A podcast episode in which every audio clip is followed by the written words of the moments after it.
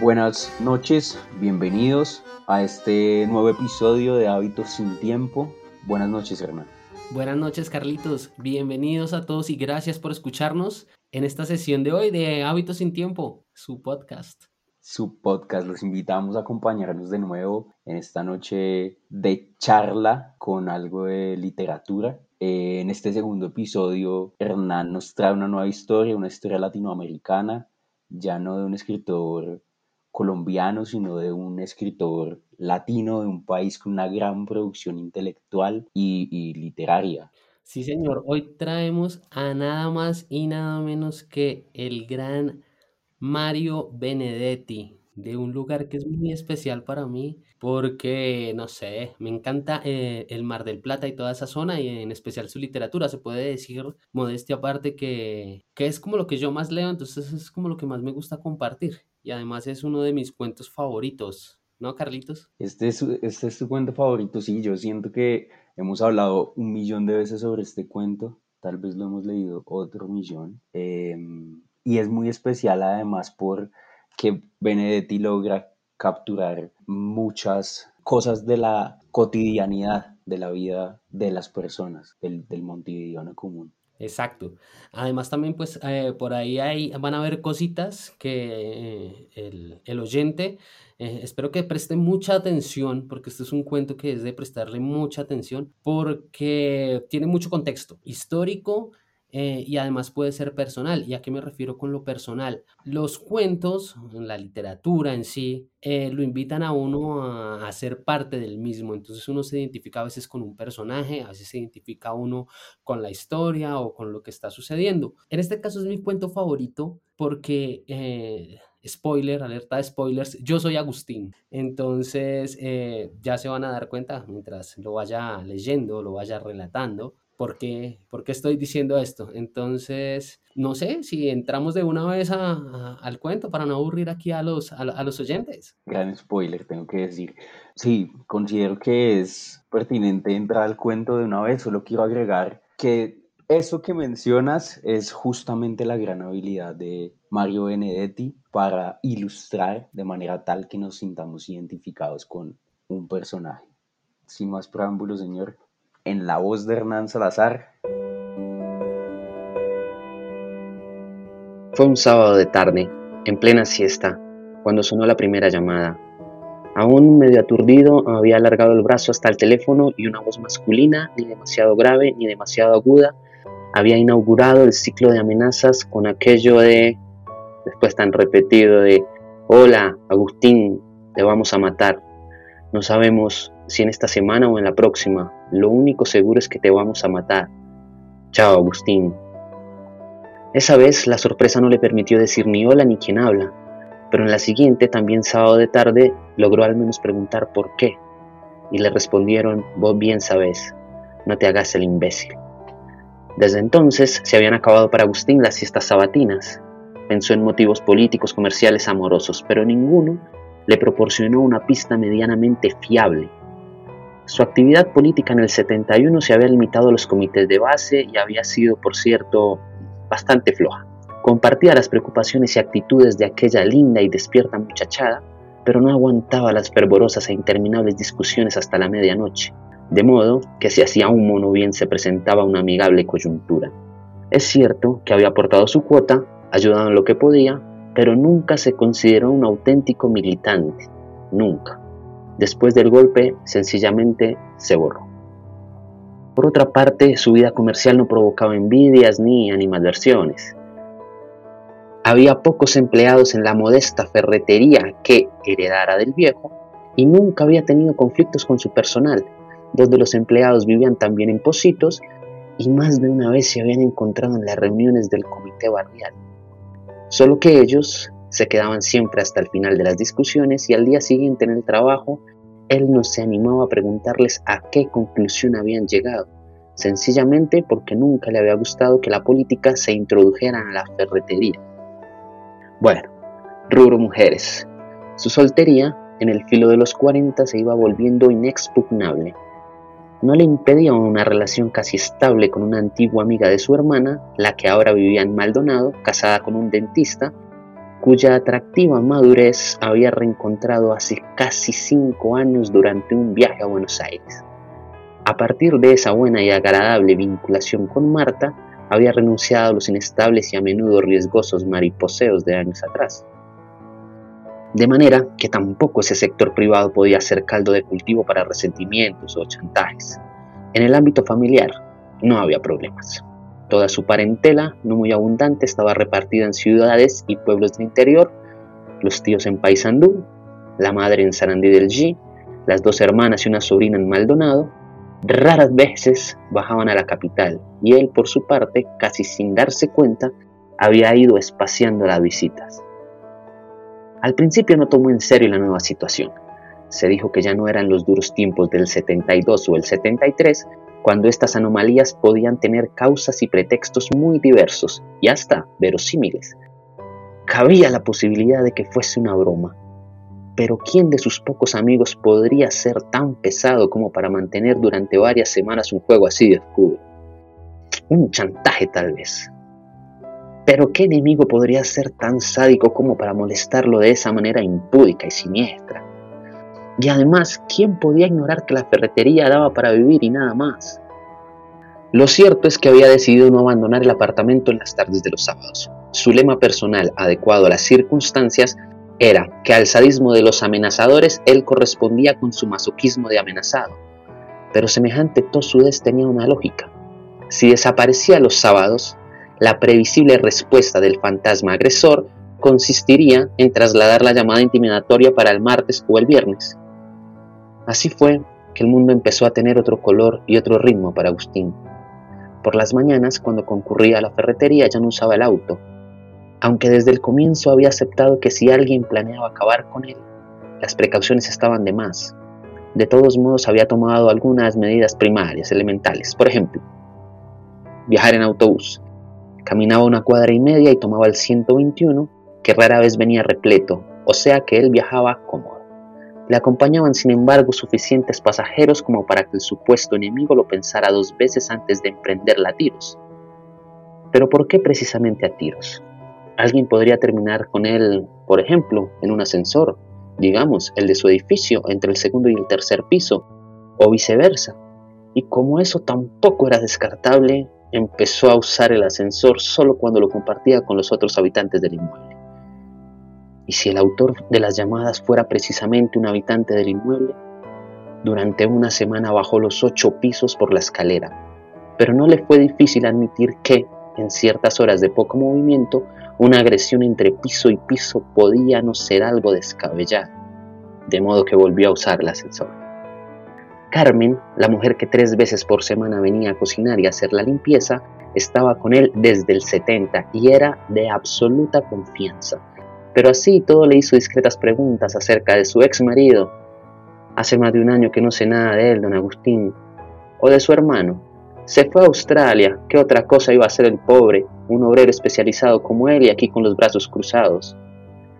Por un viejo acuerdo, Carmen no venía los sábados ni los domingos de modo que nunca le había tocado atender una de aquellas llamadas, y Agustín tampoco la había prevenido, tal vez porque pensaba que ella podía asustarse y dejarlo plantado. Por otra parte, Marta nunca venía al apartamento. Agustín siempre había preferido concurrir al suyo, en el cordón, y aunque ella le preguntó por qué ahora venía sin el auto, él solo invocó la suba de la nafta. Después de todo, ¿qué solucionaba transmitiéndole a ella su ansiedad? No obstante, en una relación tan regular y sin rupturas como la de la casi pareja que ellos constituían, cada cuerpo aprende a reconocer los desajustes y las tensiones del otro, aunque no median gestos ni palabras, y eso fue precisamente lo que detectó el lindo cuerpo de Marta. Él mencionó el trabajo, la crisis, los acreedores, las mini devaluaciones, ah. pero tres días más tarde y por primera vez en cinco años, Agustín fue un verdadero fracaso en la cama. Y aunque Marta apeló a sus mejores reservas de comprensión y de ternura, él no osó decirle que sus pensamientos frecuentemente andaban lejos de aquel busto y aquel pubis tan atractivos como de costumbre. Ir y volver, vigilar y sentirse vigilado.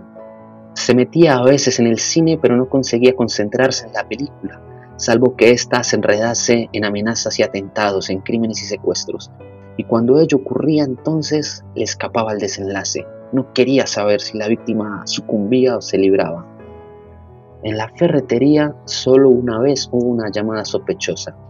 Le tocó a Luis, el cajero. Era una voz de hombre. Preguntó por usted, don Agustín. Le dije que estaba atendiendo a una clienta y entonces comentó que no importaba, que lo llamaría como siempre a su casa el sábado a la tarde. Pero no quiso dejar el nombre y me pareció un poco raro, la verdad. Y él, que no se preocupara, que no se preocupara, que ya sabía quién era, y el sábado a las tres y media la voz de siempre llamó para decir su estribillo. Hola Agustín, te vamos a matar. No sabemos si en esta semana o en la próxima. Lo único seguro es que te vamos a matar.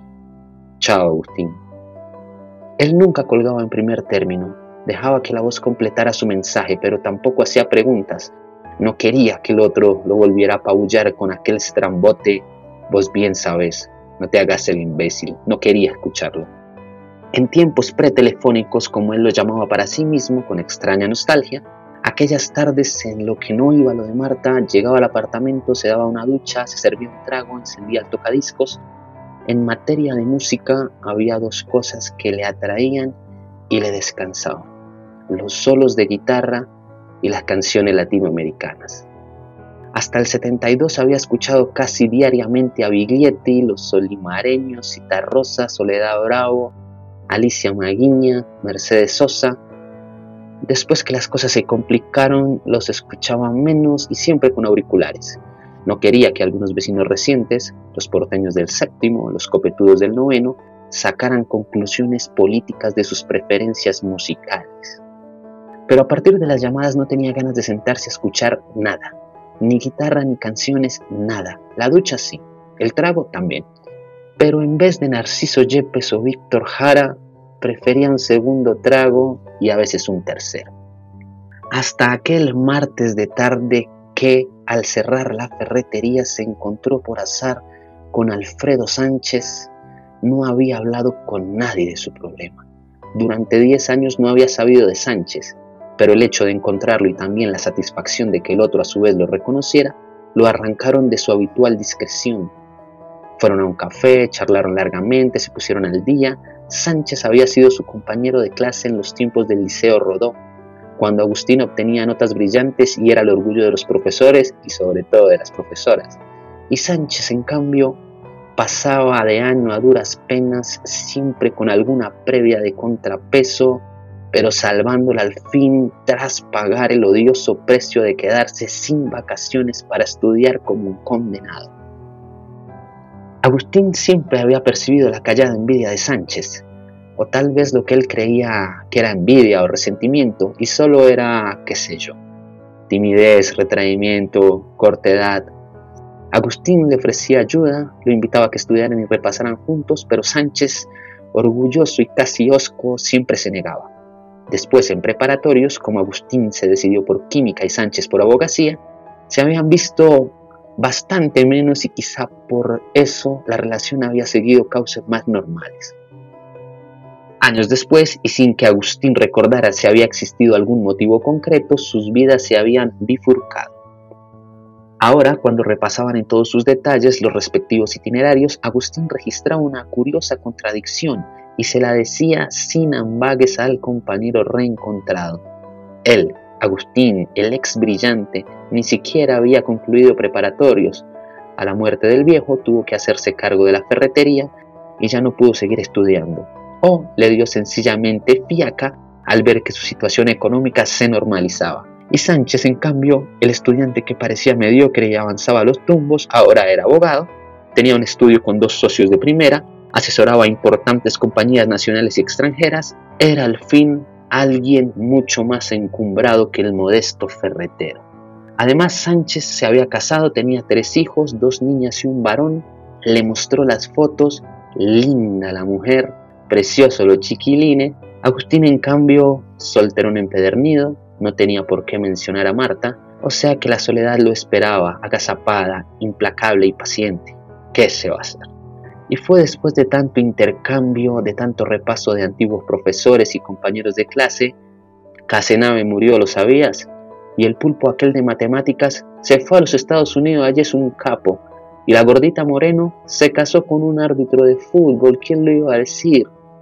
Fue después de tanta amistad recuperada que Agustín abrió las compuertas de la confidencia y por primera vez le narró a alguien su tortura privada. Sánchez le dedicó una atención que Agustín le agradeció con el alma. Y el remate de toda la historia, a esta altura ya no sé qué hacer, estoy desorientado. Y además, a vos puedo confesártelo, la verdad, tengo miedo. Halló la sonrisa franca, estimulante del nuevo Alfredo. Así no puede seguir, qué esperanza. Y se quedó un rato pensando con la mirada fija en la pared. Mira, si han pasado siete semanas y te siguen llamando y no te ha ocurrido nada, lo más probable es que sea una broma o simplemente ganas de joder. Cuando ocurre una cosa así uno genera un miedo real, pero también es lógico que así suceda, uno inventa otra porción de miedo. Vos que siempre supiste de música, ¿conoces un tango de Ladia Blasquez que habla de los miedos que inventamos? Nah, los miedos que inventamos nos acercan a todos. Mm, ah, no, no estoy de acuerdo. Esos miedos que inventamos son los más peligrosos. De esos tenés que librarte, y con urgencia, porque los miedos que inventamos son los únicos que nos pueden enloquecer, Agustín. Mira, ha sido una suerte que te encontrara o que me encontraras, porque voy a sacarte del cepo. Este sábado vas a venir conmigo. Siempre paso los fines de semana con la familia en un lindo rancho que tengo en las afueras, casi en el campo. No me gustan las playas, ¿sabes? Demasiada gente, demasiado ruido. Yo soy un tipo de patito, no de arena. Precisamente este sábado mi familia no puede ir y a mí no me gusta pasarla solo, así que te venís conmigo y se acabó. Allá tenés libro, música, naipes, cuadros, televisor. Te hace falta un fin de semana sin sobresaltos y así quedaron. El sábado, poco después del mediodía, tras bajar la cortina metálica del comercio, fue recogido por Sánchez en un flamante Mercedes. Almorzaron en un boliche medio escondido de la ciudad vieja. Nadie lo conoce, dijo Sánchez en tono casi conspirativo, pero aquí se come estupendamente, Agustín. A Agustín no le pareció tan estupendo, pero valoró el gesto y la invitación. Se sentía bien por primera vez en varias semanas. Narrarle a Sánchez toda la absurda historia había sido para él casi como haberla traspasado.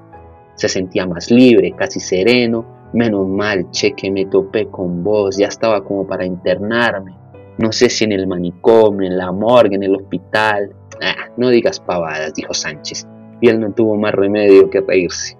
La carretera estaba fatal, o sea, como en cualquier tarde de sábado, pero Sánchez no se inmutaba. ¿Qué te gusta ahora en música? ¿Lo clásico?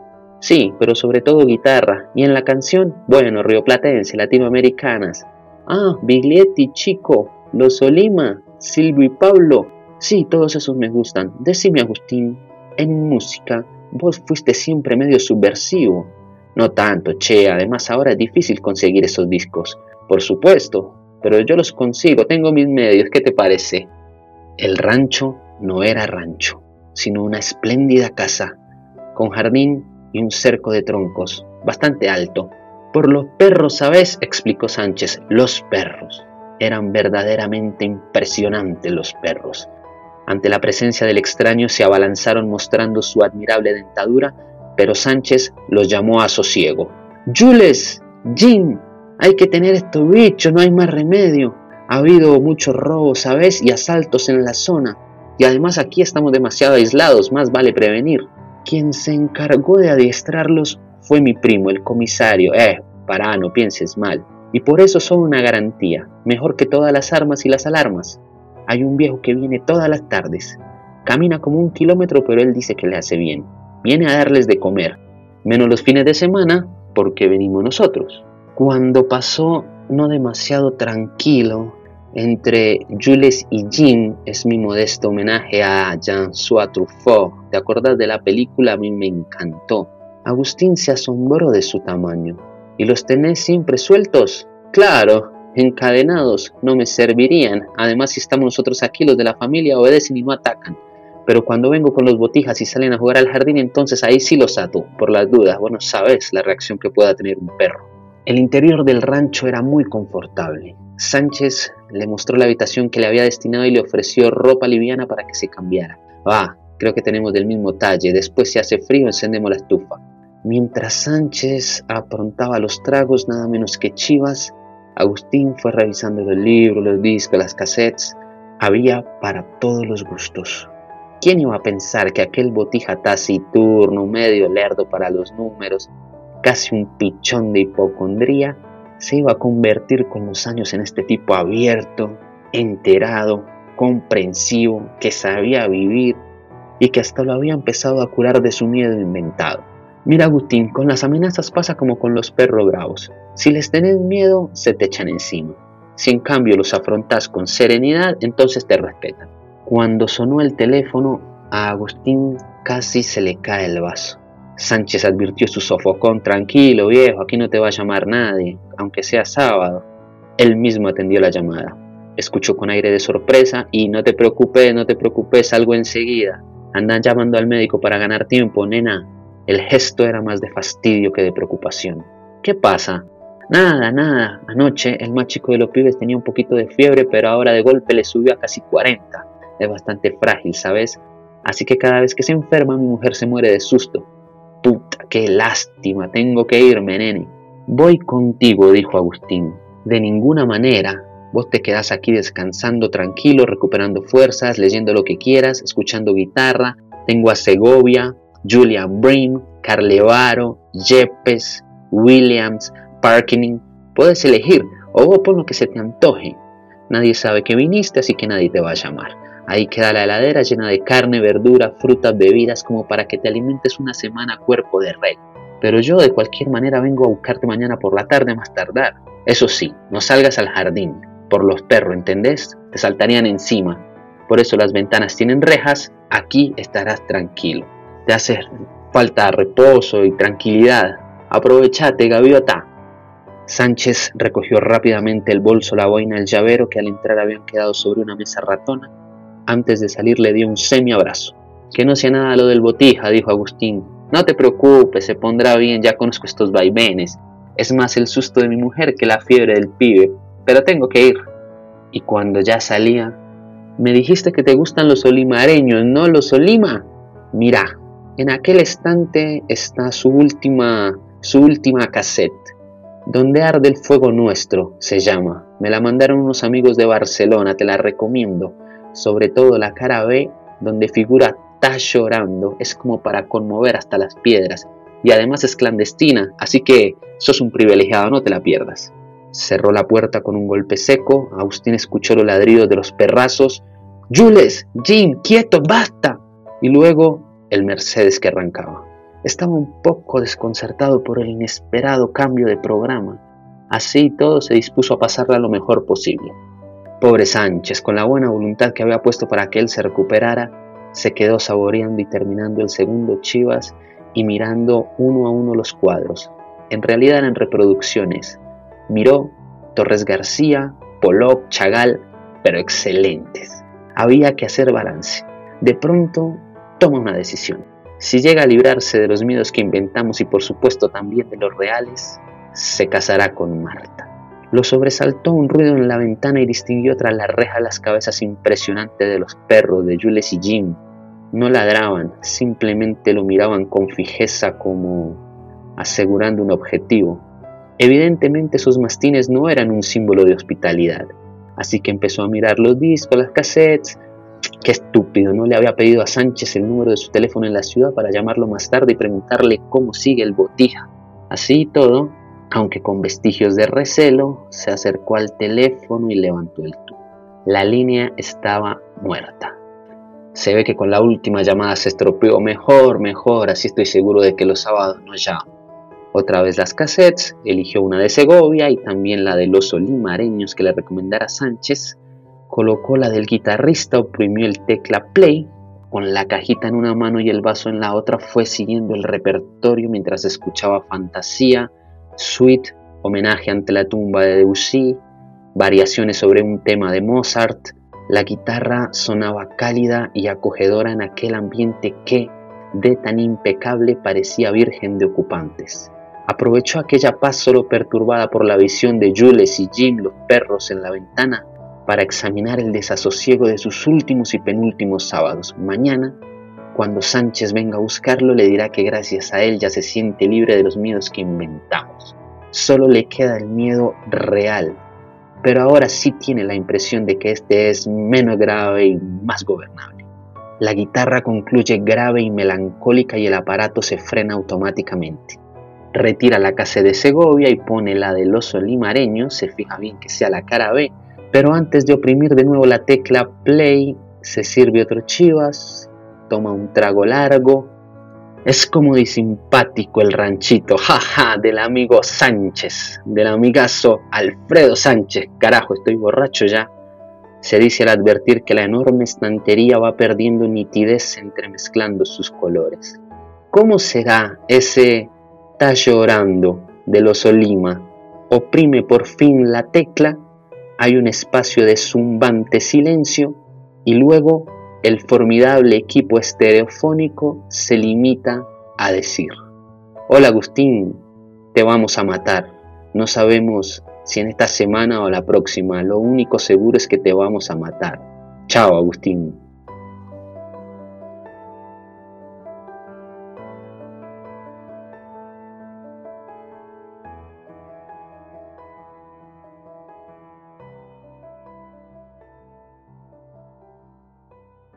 Impresionante cuento de Mario Benedetti. Qué buena lección para la noche de hoy, mi querido hermano. Es una verdadera y total locura. No sé a mí por qué me gusta tanto, pero yo me siento identificado con Agustín. Las personas que más me conocen saben que estuve a punto de cambiar dos nombres y quiero decirlo. Hubiera cambiado el Agustín por Hernán y hubiera cambiado el Marta por Lady. Ah, bueno. Pero el desenlace, el desenlace fue el mismo, entonces no pasa nada. No sabemos qué pasó con Agustín, seguramente murió. No sabemos qué pasó con Agustín. Podríamos plantear ciertas hipótesis en una u otra interpretación de lo que pudo haber pasado en ese escenario, que además podría ser producto de un miedo inventado.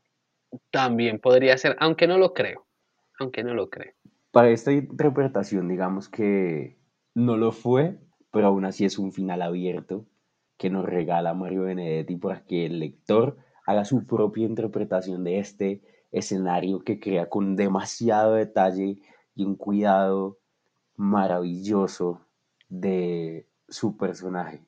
Pues como yo en el ejercicio que estamos haciendo, yo soy Agustín, yo creo que me mataron. Claro. Se cumplió, Alfredo me odia, no sé por qué, si yo intenté ayudarlo, pero Alfredo me odia.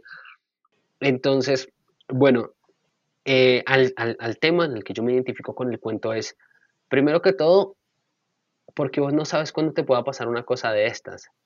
Si me entiendes, como que tú estás un día ahí súper tranqui, eh, en tu casa, durmiendo la siesta y te llaman. Hola Hernán, te vamos, a, matar. No sabemos si... Claro, entonces uno dice, bueno, todo lo que desarrolla el cuento Además hay que eh, meterle aquí una cosa. Cuando Mario Benedetti redacta este cuento, eh, había una situación muy complicada entre los colorados, entre los blancos de campo y entre el movimiento Tupamaro en Uruguay. Entonces, puede tener un matiz, eh, o lo tiene, evidentemente lo tiene, político, ¿sí? dictatorial. Entonces, invitamos a todos los oyentes a que repasen un poco la historia de Uruguay, para que puedan tener un poquito más de contexto eh, del cuento a nivel histórico.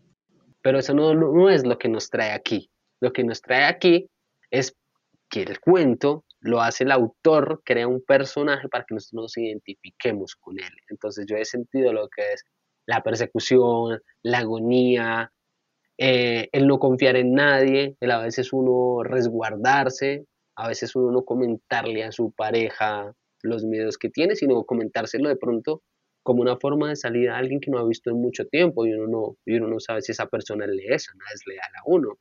El cuento tiene demasiados matices, ¿sí?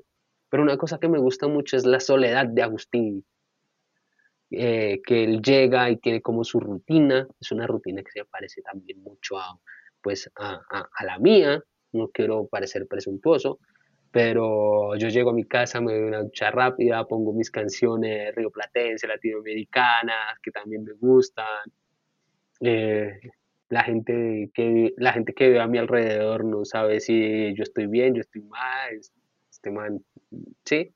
A veces cuando no quiero que nadie me escuche, me pongo mis audífonos para que la gente no escuche lo que yo estoy escuchando, para que no se lleven interpretaciones de mí. Entonces, por eso es que este cuento en particular a mí me llega mucho. Yo siento mucho la angustia de Agustín, ¿sabes? Claro, claro, y es también encontrar un refugio en una persona que estuvo lejos y cuando te da cierta porción de confianza terminas abriendo una cuestión que traes adentro y necesitas decir a alguien, porque en alguna medida se necesita apoyo, pero es un alguien que podría o no traicionarte para esta interpretación, supongamos que sí. Exacto, es que muchas veces uno, digamos, eh, Agustín no le decía nada a Marta, porque él no quería preocuparla, eh, no tenía amigos. Hay muchas veces que uno se siente así. Y bueno, todo era una trampa tétrica.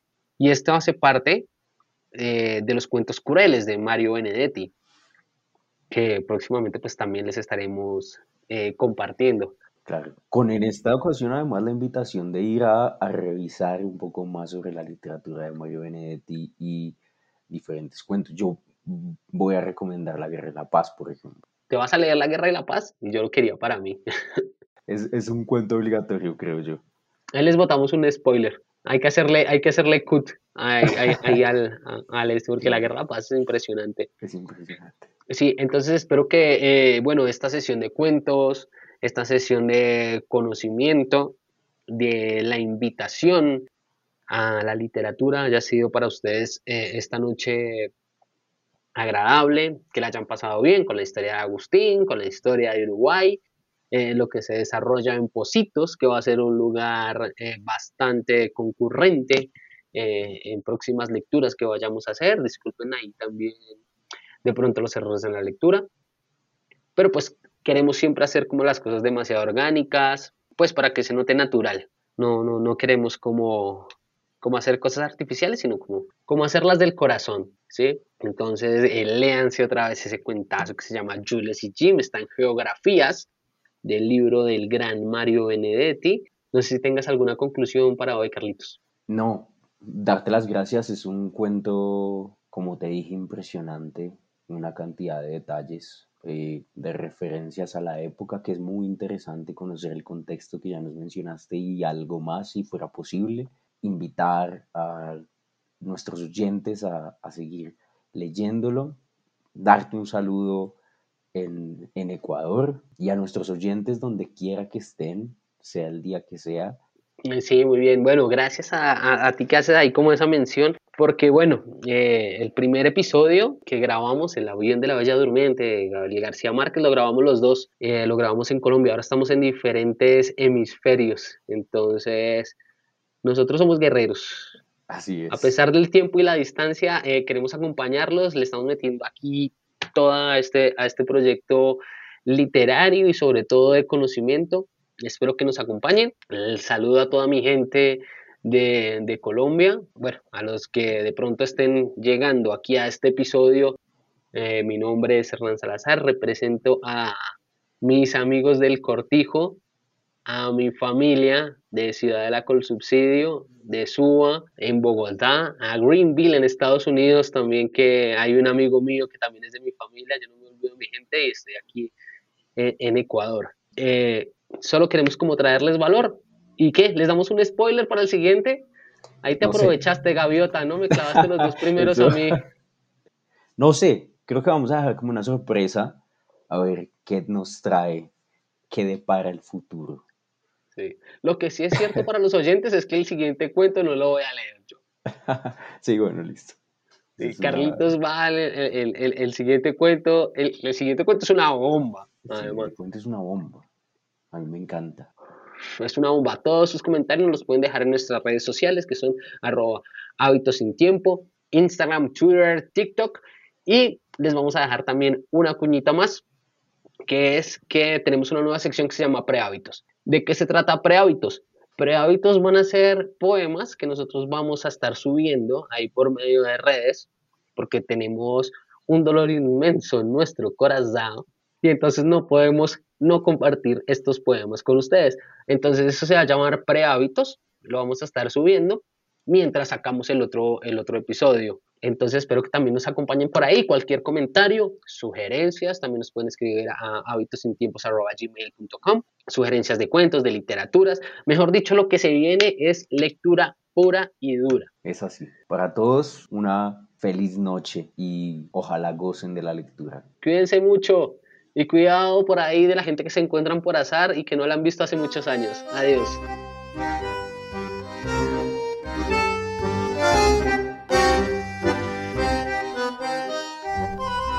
Esta es una misión sin ánimo de lucro, es un programa aficionado producido por Hernán Salazar y Carlos Castrillón Martínez. A todos, gracias por escucharnos. Déjenos conocer sus opiniones en nuestras redes sociales o vía correo electrónico. Un sincero agradecimiento para los productores de las ayudas, ambientes, cortinas y paisajes sonoros que fueron utilizados en este episodio y reseñados en la descripción del capítulo. Esto fue Hábitos en Tiempo.